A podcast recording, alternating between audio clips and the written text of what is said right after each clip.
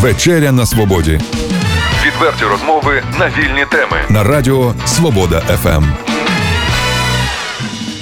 Вітаю вас в ефірі Радіо Свобода ФМ. Як завжди, у нас програма Вечеря на свободі І ми вечеряємо сьогодні з Іриною Воробей. та Олексієм Масловим. Але до цього ми вже звикли. А от що у нас сьогодні нове і дуже цікаве і приємне, це наш, наші гості. Олександр Порядинський, Сашко Порядинський, е, співак, переможець шоу X-Factor.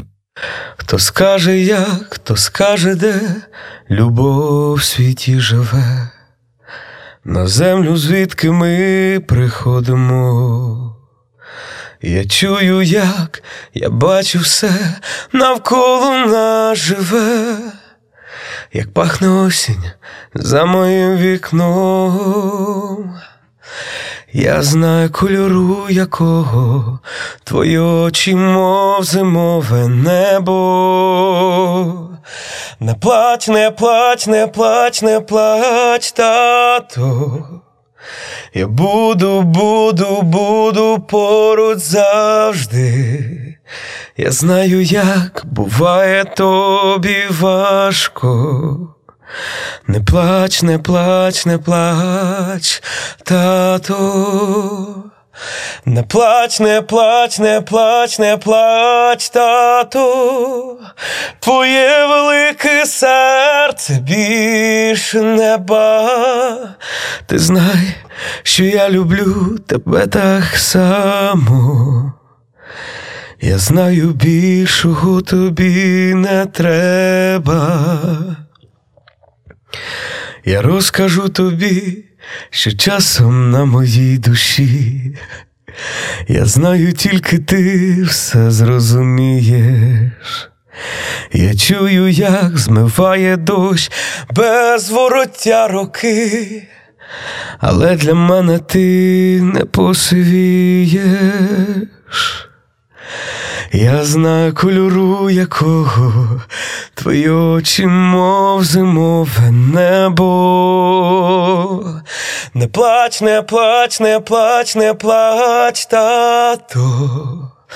Я буду, буду, буду поруч завжди. Я знаю, як буває тобі важко. Не плач, не плач, не плач, тато. Не плач, тато. Твоє велике серце більше неба. Ти знай, що я люблю тебе так само. Я знаю, більшого тобі не треба. Ти знай, що більшого мені не треба. Доброго він приїхав не один, він приїхав своїм продюсером Євгеном. Як- Олександровичем. який, Євгеном Олександровичем, який трошки соромився і казав: Та я не продюсер, я так допомагаю. Це, е, яким чином ви зараз співпрацюєте? Розкажіть трошки.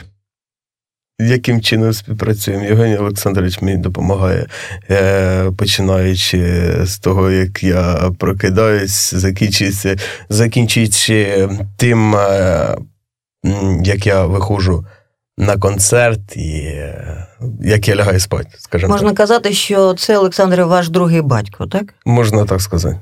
А про себе трошки скажіть, Е, ви ж наш земляк, так? І чим ми пишаємося? Е, я земляк, я народився в селі Кухарка Варвинського району. Варвинського району. Якщо чули, це е, раніше був колгосп мирний. Щось кухарка мало хто знає, а мирний як колгосп, всі знають. От потім, після п'ятого класу, десь в жовтні я приїхав до села Гнідинців. І там а, вчився в школі і почав там саме співати. Ось так. Ну, а що було далі? Що було Далі. далі? Е, Далі, далі я займався в клубі в сільському. Тобто ви в Будинку клубі культури. співали, так? Так, я співав, е, їздив на конкурси, там всеукраїнські, районні від школи, між, міжнародні. Так от е, і потрапив на передачу караоке потім.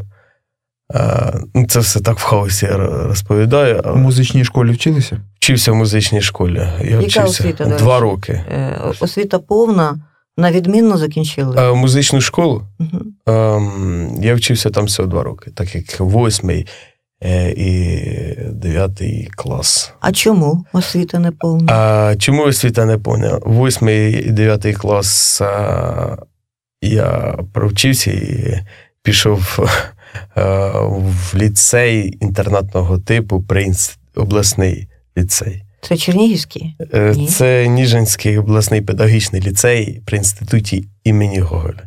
А як ви потрапили на телебачення? Е, Як я потрапив на телебачення.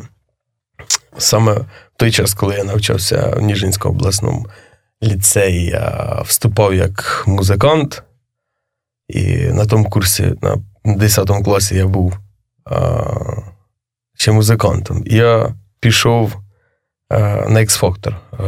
Заповнили анкету в інтернеті, і мені подзвонили. Так а хто вам запропонував іти На X-Factor? На X-Factor. Ну, це Друзі, дов, довга історія. От е, якраз е, поїхали ми на караоке. З мамкою. Мамка каже, поїхали на караоке.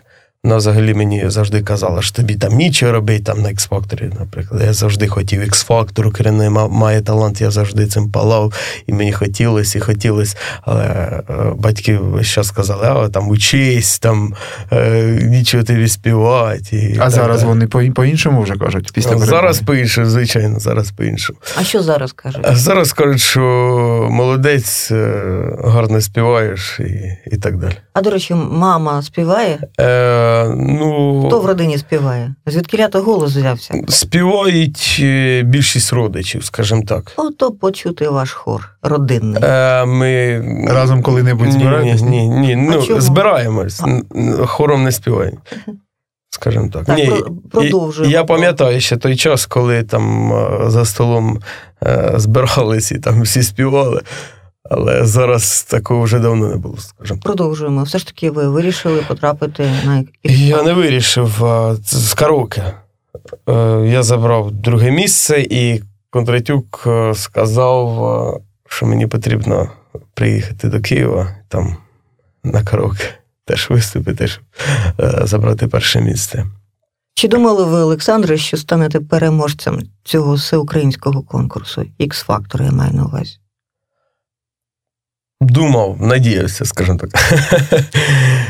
Якби нас е, бачили наші е, слухачі, ну не нас, звісно, а наших гостей, побачили б Олександра, він весь час посміхається. І дивитися на нього без посмішки просто неможливо. Ось така позитивна, світла, щира людина перед нами. А я тепер хочу, Олександра, звернутися до вашого продюсера. От чому ви вирішили допомагати Олександру? Э, Собственно говоря, все началось э, еще, когда Саша выступал на X-Factor. Э, Моя супруга Наталья очень переживала за этого парня. Э, Я с трудом понимал вообще возможность даже там познакомиться, пообщаться и предмет э, общения, собственно говоря, да.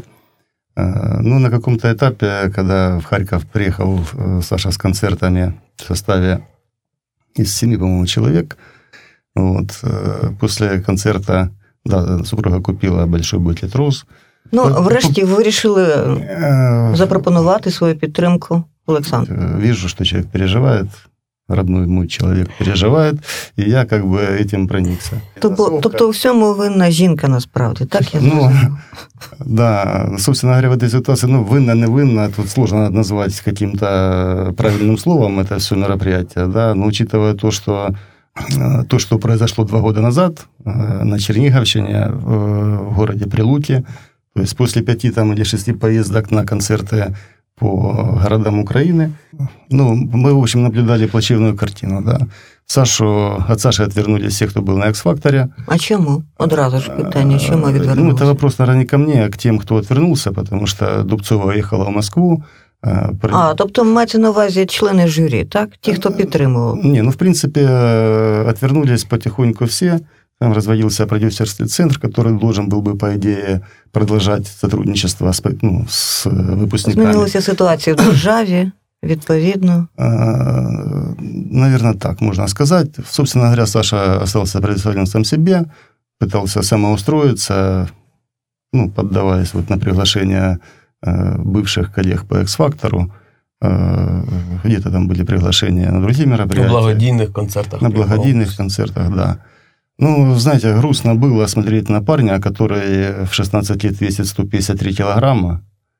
А, Это первое. Второе, когда человек стоит после концерта в Нежине, да, а, концерт был или на 6 часов, или... Ну, не, Ну, не ні, важно. я в нос, носив. Или в Носовке.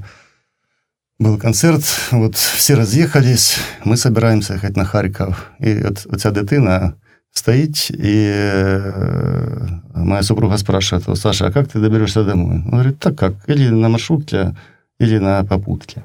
Из Нежина в село Гнидинці, Варвинского района. А учитывая, что время уже порядка 21 вечера, да, то вероятность э, в маршрутке э, попутной минимальная. А, ну вот, вот, собственно говоря, в этот день э, в этот день мы предложили отвезти его домой, высадили, поздоровались с мамой и поехали дальше на Харьков. Олександре, давайте поговоримо про вас та про вашу творчість. От По-перше, за- зараз як складається так, який е, репертуар ваша у вас? От, доля?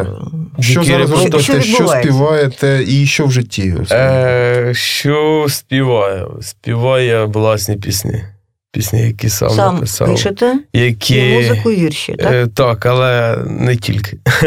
не тільки ось е, от, нову пісню на англійській мові. Це автор, це піаніст, який працює в нас саме в концертній програмі, і е, взагалі з нами працює, співпрацює. Олег Полянський написав пісню на англійській мові. А, от, е, Це доводиться і вчити мову? Чи Ну, мову я і так вчу. З мовою все гаразд, так? Ну, гаразд, як сказати. Я не такий спеціаліст, як е, корінний житель, так і як е, ще навіть не так, як далеко, не так, як викладач е, англійської мови у початкових класах. Скільки в репертуарі пісень? В репертуарі пісень багато. Я, ну, Нормальна відповідь. На, на 12 балів. Більш нічого не кажіть. Та- Таємницю не відкривайте. Співайте українською, англійською. Е, В концертній програмі. Я говорю е, за концертну програму. А в концертній програмі це там італійські пісні, е, більшість, звичайно, українських.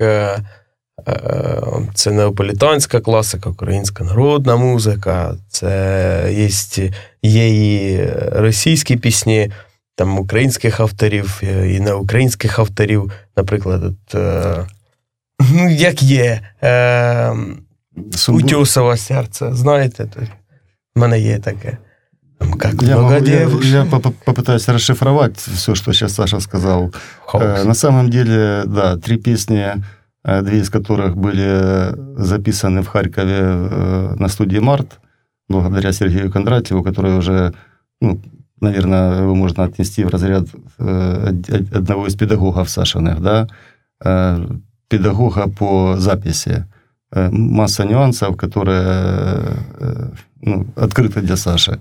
Более того, ну, такой маленький секрет, когда Са- Саша готовится писаться, у него вроде все получается, как он заходит в эту студию и видит Сергея, у него сразу сбой программы, ему надо перенастраиваться. Ну, такие нюансы. Вот, на самом деле э, очень полезное сотрудничество. Этот человек э, писал еще э, и «Машину времени» Розенбаума в свое время. Вот. На сегодня работает с харьковскими группами, группой «Пятница», с Сергеем Бабкиным, с, Марией с Мари- Чайковской. с Марией Чайковской. Ну, профессионал своего дела, хорошая студия, хорошая база, ну и хорошая, хорошая репутация. Две песни, которые Саша свои, ну, из э, своих запасов, э, которые были написаны в свое время э, за два, да, три часа.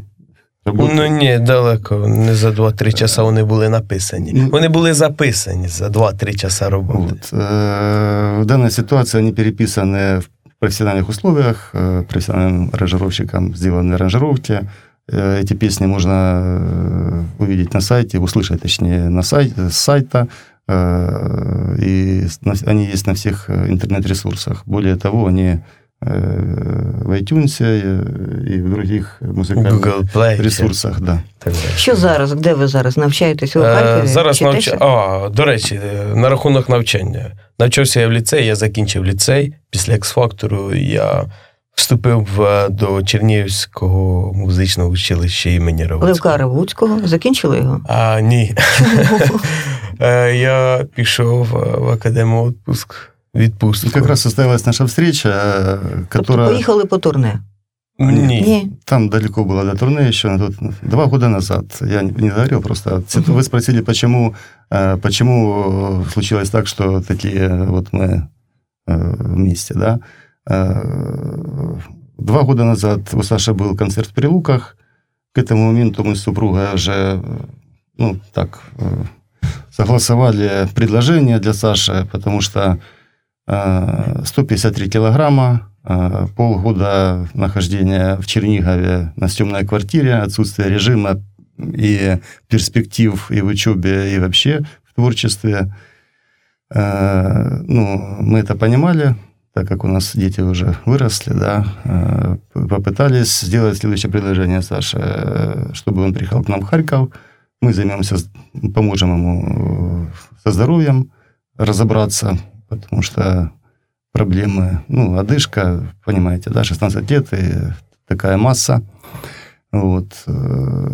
Ну, как по мне, это была задача номер один. Говорить о творчестве при таких проблемах со здоровьем э, Раскладах. бы- было неуместно, да. Поэтому полгода мы занимались э, именно здоровьем, сдачей анализов, э, визит, слава богу, в Харькове у нас есть люди, которые в медицине как раз по тем направлениям или подсказали, куда обращаться. Ну, хочу знову таки наголосити, що перед нами чудовий, посміхнений, молодий, стрункий хлопець. Так от скажіть, будь ласка, е, як вам вдалася ще оця перемога? Тому що ця перемога, е, що стосується здоров'я, вона напевне важливіша, ніж, вагу. ніж в усіх ікс-факторах Ну, разом узятих. Це були етапами. етапами. Це так просто сказати, як сказали. Лікарі Просто допомогли, сказати, чи Допомогли. е, все ж таки сам лекари, взявся? лекари сказали, что будет, если не возьмется. То есть... Ну, еще- здали аналізи, там все було зрозуміло, там інсульт, інфаркт, е, діабет другого типу. Так, їсти Тобто стало безпеки, ризики такі були, так? На грані. Тобто, що змінилося? Стали менше їсти, стали займатися фізичними вправами. Дивіться, коли прийшли до ендокринолога і дієтолог, ну він в одному лиці знаходиться. Прийшли, він говорить, тобі от подивився на аналізи, там зробили якісь собі висновки, говорить, от тобі восьма дієта, плюс е, спорт. Там отак. Ну и медикаментозная там была какой-то период времени поддержка, гормональная. Сіафор. І ці всі- Це не реклама. Ну так було. После того, как э, с врачом определились, э, у нас сразу были, как бы, у меня был план отправить супругу в Трусковец на оздоровление, ну, и Саша поехал с ней. Было сложно ему войти в режим, который предложила супруга, трехразовое посещение бюветов, причем их два верхние и нижние, вот они по кругу, собственно говоря, практически не ходили. Причем э, с нижнего на верхний это Басейн. Э, Это э, Процедуры. э, дорога под гору. Э, Я когда приехал их проведать, из- ну, был поражен, потому что Саша под гору ходил задом наперед. Ні, у, ну, него, у него просто по-другому не получалось, болели колени, ікри, икры. ікри відвалюються. Вот. Э, Это было грустно видеть, конечно, но он собирался и э, шел и, и передом, и, и, и задом, как получалось. В итоге, э, по факту поезд, приезда из Трусковца, были сброшены 10 килограммов первых. А взагалі, скільки е, на От сьогодні скільки вдалося скинули скинути ваги? зараз? зараз? Ну, 60 килограмм, э, 60 килограмм. да, це Был- точно. Был, период, когда и за 60 уходили, но сейчас немножко, э, опять-таки, мы не форсируем события, потому что сброс веса э, – это комплекс преобразования в в организме, и Саша очень переживал по поводу структуры э, апарата свого. Зміни, зміни дійсно м, були, і до них потрібно було, скажімо, пристосуватися. Да. А от стосовно ваги, це в сім'ї так е, родина така з великою вагою. Як там? Мама, тато? Е, мама в мене повненька. Але ну, це ні про що так можна сказати і Не говорю. не говорить. Просто е, є м, хронічна помилка в харчуванні, так як в селі це картошка, хліб, макарони. Це дуже важливо, щоб нас з вами почули. Ті хлопчики та дівчата, які в селі знаходяться, та й взагалі, та й в Чернігові, щоб не їли лише картоплю. Ну, в Леодів зараз е, намагаюся якомога менше їсти. Я раніше це там сідав миска картошки. Ну, така. ситуация, когда нас могут слышать, да, но, собственно говоря, что-то есть надо. Так, це ж зрозуміло, все залежить від того, що в родині є. Можливо, в тій Які родині одна є картопля і є. Да, да. Ну, хоч би менше її картоплі ти її їсти. Ну, Ну, якось слідкувати, принаймні замислюватися хоча б над цією проблемою, так, збалансованим якимось харчуванням здоровим. Ну, взагалі, я для себе зробила висновок такий. Для того, щоб бути щасливим, принаймні, як Олександр, необхідно мати такого родича, який би за шкірки взяв і сказав: так, все, годі, лише картоплю ти не їси. так не родич. Ну, майже ти вже родич, набагато більше, ніж родич. Да, здесь супруга, конечно, моя Наталья оказала э, очень большое влияние в этом плане. Во-первых, она в Трусковце его настроила на рабочий лад. А После этого, когда они вернулись из Трусковца, Саша пошел сразу в спортзал. Сначала, понятно, это были очень щадящие тренировки. Э, Попался, точнее, порекомендовали хорошего тренера, который э, девушку одну на 30 или на 35 килограмм похудел тоже за полгода. Поэтому был человек, который понимал, как делать. То есть человек, Спеціаліст. человек не просто э, давал комплекс упражнений на тренировку, а это происходило в формате согласованного э, тренировочного процесса с режимом питания. Вплоть до того, что по ингредиентам рекомендовались э, приемы пищи. Да, 5 минимально, от 5 до 7 приемов пищи в день вместо стандартных трех. Вот, то есть Чудо. мелкими порциями, э, но разнообразная пища, причем э, по часам э, что-то исключалось, углеводы там до определенного времени можно, да, э, ну, в общем... Там э, ягл- яблуко з'їсти е, там 5 годин. Там, таке.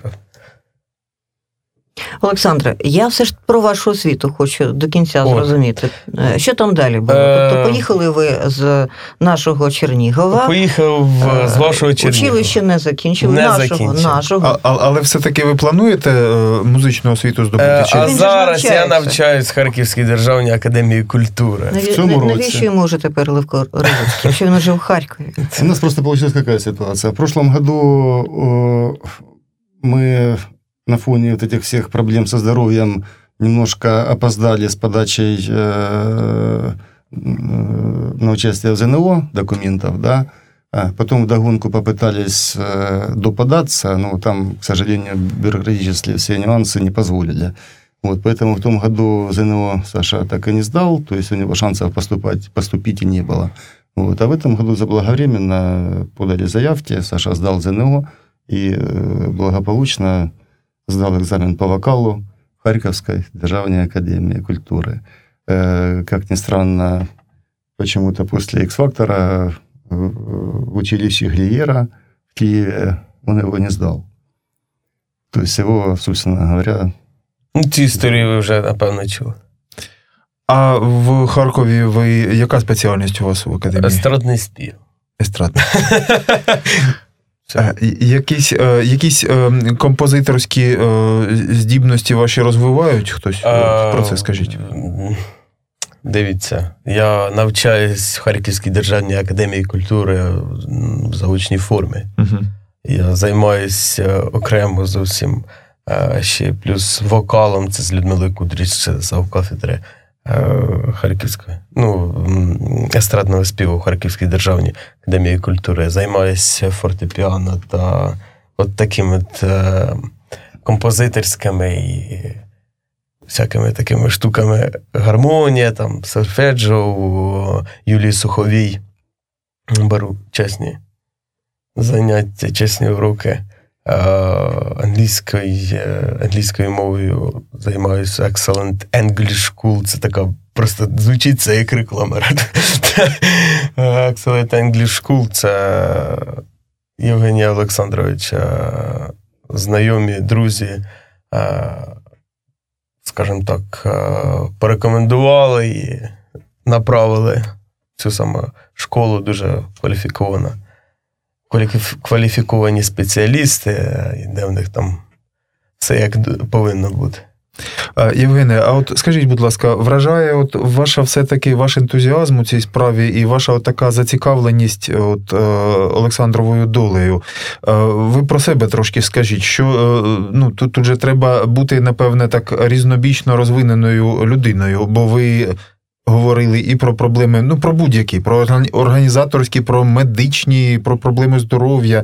Звідки все це у вас? Ви хто за освітою, за професією і так далі? За, за освітою я авіаційний інженер. В- Військовий причому. Вот. э, За профессией частный предприниматель. Лучше так сказать, потому что, ну, на самом деле ваш вопрос – это повод для отдельного интервью.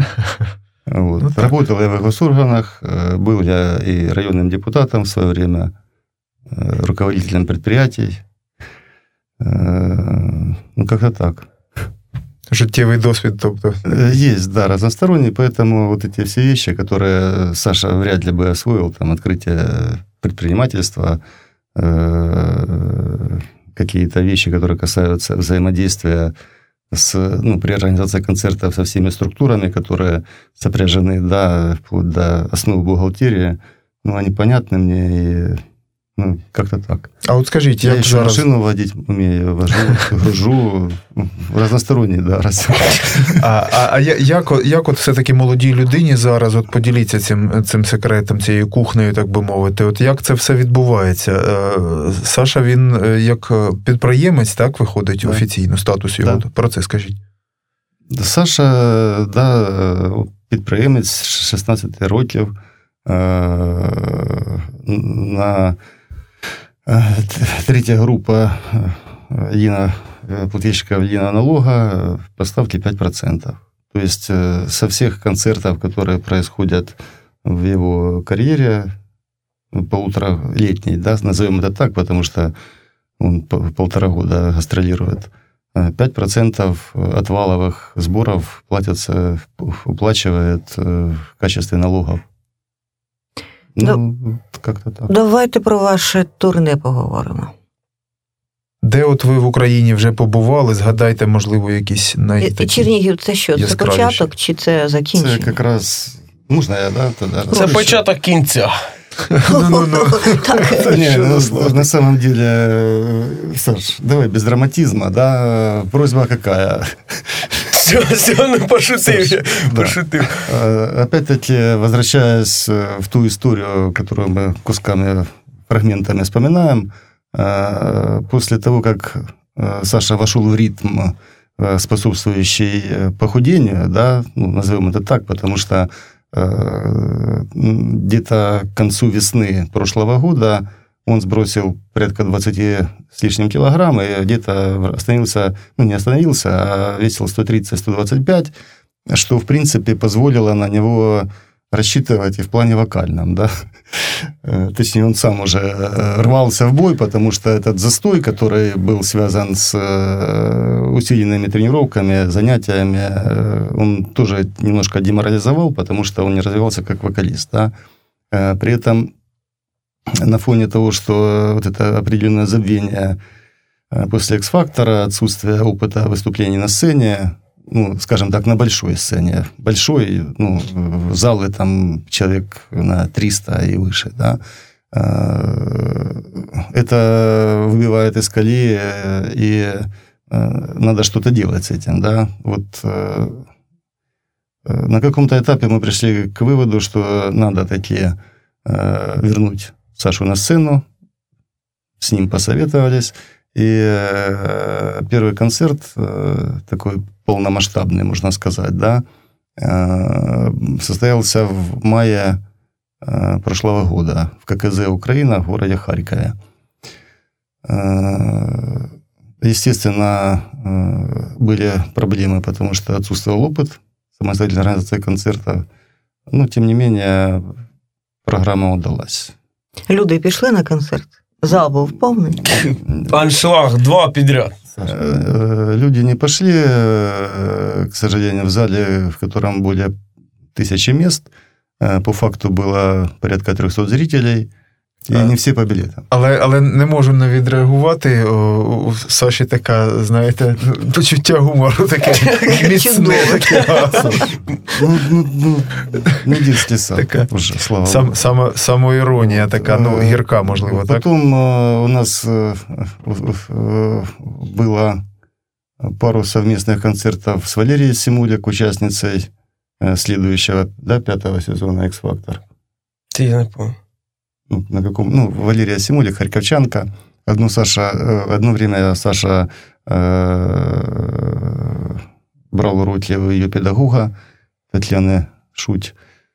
Вот. Но э, как-то разошлись наши дороги. Люди работали ради денег, а у нас была другая как бы, задача, надо было развиваться. Вот. Э, Самостоятельные концерты потом мы продолжили по Харьковской, Полтавской области. К сожалению, к сожалению, э, ситуация в стране на тот момент была уже не идеальной, скажем так, мягко, да. Э, С одной стороны, с другой стороны, мы убедились, ну, для меня это вообще было откровение, что уровень культуры в нашем государстве определяют люди, которые, которым, собственно говоря, эта культура не нужна, да. Они номенклатурные единицы, э, и кроме как каких-то ну, собственных или интересов предприятия, э, имитируя интересами предприятия, э, собственно говоря, на них рассчитывать, э, оказывается, нельзя. От ви якийсь приклад можете навести? Ну, от, Ну, на том этапе, в принципе, тут приклад глобальный. 100 человек в зале э, в среднем, да, это Харьковская, Полтавская область. Глобальный пример по Харьковской области, это хорошо, да, два примера есть. Э, Полтавская область, райцентр, который находится на трассе Киев-Харьков. Мы приезжаем в пятницу на концерт, Э, Концерт у нас в 17 17.00. Мы приезжаем за два часа. а Директор РБК нет на работе. У них короткий день. Ну, и ее просто нет на работе. Она решила, что у нее рабочий день закончился. Ну, это первая моя, моя негативная эмоция по отношению как бы, к людям, которые олицетворяют культуру на местном уровне. Второй вариант – это Харьковская область, э, городок, точнее, поселок городского типа, в километрах 40 от Харькова. Хороший зал, э, хорошая художественная самодеятельность. Э, Ну, там были мероприятия накануне у, э, под, э, в, эт- в этом зале, да. Но при этом директор ничего не сделал для того, чтобы э, привлечь людей. Как бы, хотя были договоренности. Более того, э, арендная плата была установлена э, в процентной в проценте от валового, от выручки валовой.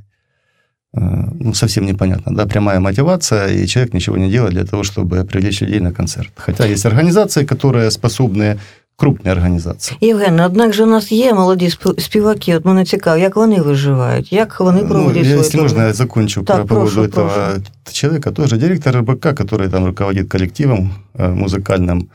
Э, Вроде как какие-то культурные мероприятия проводятся. Э, В день концерта был с утра э, на рабочем месте. Э, Саша приехал, э, чек, э, выступление после концерта. Э, Так вот, директор РБК не поздоровался и не попрощался с Сашей. То есть его, он был на работе, но с молодым артистом, который выступал у него на базе, он даже не пообщался. Ну, я не знаю, как называть такие вещи, понимаете? Е, Про що це говорить? Про те, що ті люди, які володіють приміщеннями від культури або мають посаду від Ну і культури, відповідають за вони це. все. не зацікавлені взагалі в тому, да, ну, хто такое, да, виступає. впечатление. А то в этом году еще парадоксальные вещи по Одесской области. Э, Концерт состоялся, люди пришли, э, но э, мы заходим в зал, сцена пустая, нет звуковой аппарату- аппаратуры. Организаторша на это как-то отреагировала, ну, нету нету. А если бы мы не привезли две колонки, и концерта бы не получилось. Ну, если так разобраться, да. При этом э, она, организаторша отводит нас перекусить в кафе. За соседним столиком сидит мужчина, в соседнем зале играет громко музыка. Забегает женщина из этого зала, выпила рюмку водки, вытерла рукавом губы и пошла продолжать работать. Оказывается, это была директор РБК, в котором у нас выступление в этот день. То есть звук понятно где и чем занимаются люди от культуры. Тоже Ну, це вже понятно. справа для прокуратури. Ну, насправді. на самом деле, это не секрет. В Черниговской области тоже есть люди, которые работают тамадой в день концерта. Тобто це всюди така ситуація приблизно. Это циклическая ошибка. Я могу привести просто в примеры положительные. Это вот концерты Козядец, Смена и Бобровица. Ну, люди делали все, что могли для того, чтобы состоялся концерт, чтобы пришли люди, получили удовольствие. Вони да. підтримували свої. Более того, в Мене и, и завтра на концерт, в концертной программе будут принимать два коллектива, участь, э, коллек- хореографических коллектива будут принимать участие э, из Мены. Вот. То есть мы в Мене с ними поработали на сцене. Собственно говоря, вот, э, да, было две отмены концерта в Городне и Бахмаче. Это- До Олександра запитання, адже він уже сумує тут сидить. Він тут Очима підблимує, аби ви бачили, що тільки робить Олександр. Олександре, я думаю, що ви ж руки не опускаєте, так же ж? Ви ж, наскільки я розумію, готуєте, е, я так сподіваюся, Нову е, програму. с- с- програму і, можливо, диск свій, так? І чи він сформований уже? Планую диск, е, точніше альбом, не знаю, чи диск, чи диск буде взагалі, а альбом е, точно буде. Ви плануєте жити в Чернігові, в Харкові, в Києві, в Варшаві, Нью-Йорку, де? Я ніде не, не планую жити. Де виходить, там і живу. Человек мира. Ага. Тобто нема такого, щоб в Чернігові залишитися, мешкати тут, Абсолютно. Ви вступити до ви вже, філармонії нашої Ні, ви вже і зараз, е, тобто, е, уже, уже втягнулися, можна сказати, в такий спосіб життя, так? Е, Вже Гастролі, турне, А виступи. мама, таке. а, а мама що каже з цього приводу? Встигаєте побачити родичів? Вона теж вже втягнулася.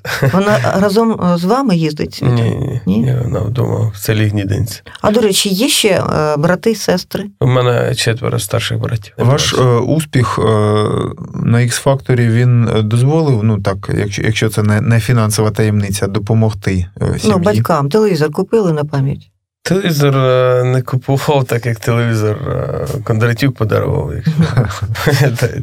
Але деякі моменти. Ну, щось купили, так, щось подарували. Яким, якийсь то спосіб маму з татом підтримали.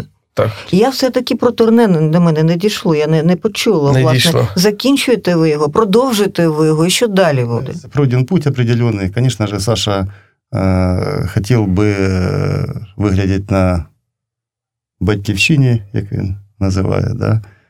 Чернігівщину, э, достойно. И э, что сказать, э, за эти полтора года он значительно вырос в вокальном плане, он самостоятельно ведет концертную программу, у него- он работает с аккомпанятором. А для того, щоб зрозуміти, як насправді Сашко співає, ми все ж таки Сашка почуємо. прийдете на концерт. Це саме собою. Обов'язково. Однак у нас є нагода почути зараз вас у студії, і ми дуже просимо. Є і така нагода. Чорнобривців насіяла мати у своїм світанковім краю, та й навчила веснянки співати. Про квітучу надію мою, як на ті чорнобривці погляну, бачу матір стареньку. Бачу руки твої, моя мамо, твою ласку я чую рідненька. Я розлуки та зустрічі знаю, бачив я у чужій стороні чорнобривців із рідного краю.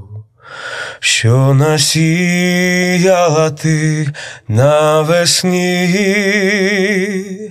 як на ті чорнобривці погляну, бачу матір стареньку, бачу руки твої, моя мамо. Твою ласку я чую, рідненька. Ну, я не розпіваний. Чудово. Чудово, Дякуємо. дякуємо, Олександре. Ну, Я да, думаю, що Олександре, вам пощастило із продюсером. Я в тому переконана, поспілкувавшись з вами. Ну а нам залишається нагадати, що сьогодні у нас у студії був відомий співак, І наш, відповідно нам пощастило з гостями. звісно, що і наш земляк Олександр, Порядинський. його продюсер Євген Олександрович. Олександрович. Ми е, впевнені, що ми будемо чути це ім'я, ми будемо ходити на концерти. Ми, я маю на увазі великий, великий загал наших слухачів. Дякую. Дякуємо. До побачення. До побачення. Відверті розмови на вільні теми у програмі Вечеря на свободі. Понеділок, четвер о 18.00 на радіо Свобода ФМ.